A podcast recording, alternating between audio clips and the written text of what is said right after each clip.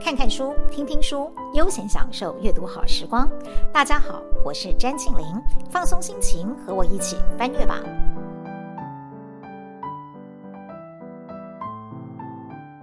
这一集的翻阅吧，也算是有一点点特别的文类。我们来读一本法学丛书，叫做《正义是你想的那样吗》。衷心期盼大家千万不要听到“法学”这样的字眼就吓得赶快落跑。相信我。这是我所读过最平易近人、可读性也最高的法律书籍之一。先介绍一下这个作者蓝天律师。律师的本名不叫做蓝天，他叫做黄秀兰，是一个诉讼经验长达二十几年的资深法律人，累积了非常丰富的诉讼案例和经验。原本就钟情于文史研究的作者，这几年密集出了四本法学丛书。将他经手过的案件写成一篇一篇绝佳的教案，即使对法律一无所知的读者，透过他文学的笔触，多少都能够读出一点基本的法律常识，领略些许的法律精神。除了长见识之外，我想更重要的是，我们每个人都需要具备基本的法律素养，至少能够在这个混沌世间护好自己。其实蓝天四书都很有可看性，也都相当生活化。除了今天跟大家分享的这一本《正义是你所想的那样吗》，他还写了在多变的婚姻危机中找出路，如何面对合约，以及法庭天平的两端一样重吗？每一本都以各自的主题书写相关实际案例，引导读者理解法律是怎么一回事。虽然作者认为，在他的四本著作当中，这一本《正义是你想的那样吗》是相对最不容易读的，里面所陈述的案件也比较庞杂，并且篇幅比较长。不过这一本却是我个人最喜欢的，因为它除了以案件陈述作为叙事的主轴之外，我更喜欢的是作者在这本书当中所传达的中心思想，也就是正义真的未必是我们所想象的那样。正常情况下，每个人都不想要走进法庭，很多时候不得已提告是为了捍卫自身的名声、权益、清白。然而，身为经验丰富的诉讼律师，作者却在这本书从源头就提醒：不要以为进了法庭，你就能够实现心中所谓的正义。人们往往因为一时气恼提起诉讼，结果堕入无法想象的烦恼深渊。关于这一点，作者形容的贴切又露骨。他说：“启动诉讼，人性战争即将展开。里面不但有自己的人性、对方的人性，甚至还有律师、检察官和法官的人性。千万不要以为走进法庭像是走进了开封府，会遇到包青天、明镜高悬。现代的法律精神讲究的是证据。”因此，新讼的第一步就是要做好心理准备。你以为的正义，也许最后不见得是正义。听到这里，大家不要觉得失望。作者并不是要告诉大家法律不会保障好人，而是要提醒所有的好人们，无论你是告诉方还是被告方，想为自己实践正义，靠的不是幻想，而是对法律的基本认识。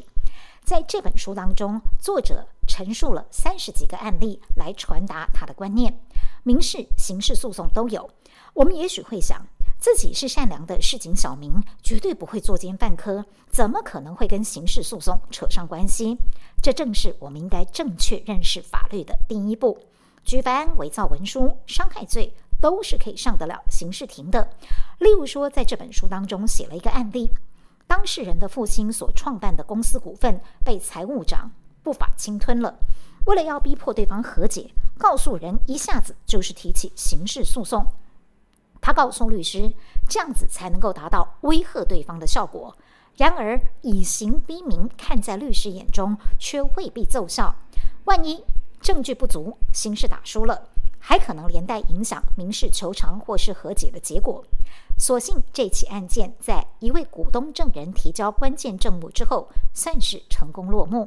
然而过程当中，这位年事已高的证人却必须要承受担惊受怕的风险，十分令人感慨。另外，手头已经不太宽裕的一个单亲妈妈，开着她的旧车在马路上车速也非常慢，但是他却为一场肇事责任可能真的不在他的车祸受尽了折磨苦楚。他不但被告伤害，也收到自认不合理的求偿金额。被告认定他真的没有撞到路人啊，缓慢的车速根本不可能吓到路人，导致他跌倒受伤。自己为什么要承受这种无妄之灾和对方家属的羞辱、痛骂？而车祸现场到底路人的倒地骨折，是因为被撞到、被车子吓到，还是自己本身在中风之后外出行走不平衡，又急着要拉他的狗所造成的？当车祸现场已经没有办法百分之百的正确还原，靠的就只有积极搜集更齐全的证据。为了不再剧透，请容我保留一下这个故事的结局。在我看来，这个故事的重点并不只是结局如何，毕竟在诉讼的世界里，一方的欢喜必然是另一方的悲剧。旁人看起来，这虽然是一个不大不小的案件，有人受伤也没有死亡，有求偿金额，但也不算是天价。然而，作者非常会说故事。他所描述的是每个身处其中的相关人等面对自身权益的选择性相信，以及面对官司的恐惧和无奈。对于每个自认清白的被告来说，这个案件当中这位单亲妈妈就好像是群体里的一个缩影，觉得自己飞来横祸，在已经很艰难的生活中再添一笔灾厄。每个月三万块的索赔，对于富裕的人们来说，或许不算什么大事，但是对于努力营生的人却是难以承受之重。即使不是在当事人的情境中，透过作者的生花妙笔，对每个场景和人物的心情细描，都会为他一举同情之泪。在本书当中，每个故事或大或小的案件，都像是一篇篇的短篇小说，写进人的心坎里。以前我很喜欢看一部法律影集《洛城法网》，每一集的剧情都巧妙融合着法庭攻防和人性拉扯。蓝天律师的书也给我同样的感受。虽然他将文学和法学融合得天衣无缝、篇篇精彩，但是我想到要用“好看”或者“精彩”这样的字眼来形容这本书的内容，又觉得自己好像太欠缺同理心了。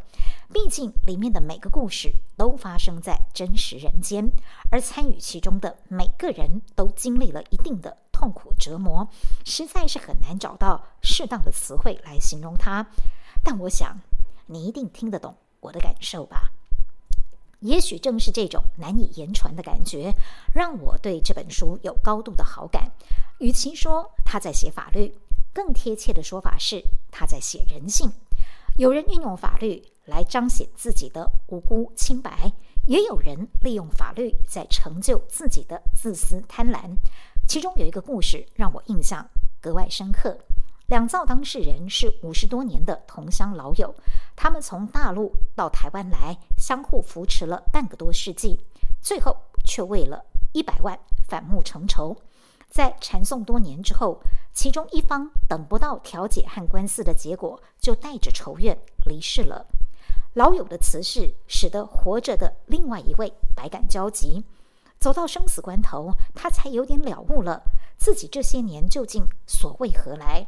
而两个月之后，法院通知对方继承人承受诉讼，定期开庭。然而还没等到结案宣判，另外一位当事人也病逝了。身为律师的作者写下：收到复文当天，判决书也正巧寄来，民事法官以借款业已清偿为由，驳回对方请求，全案定验。这篇的结语非常的发人深省，他写的是。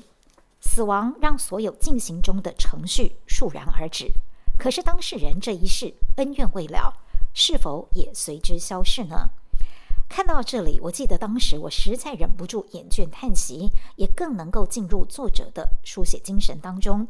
去体会一个日理万机的律师为什么要花那么多时间写下这一个一个活生生的案件过程。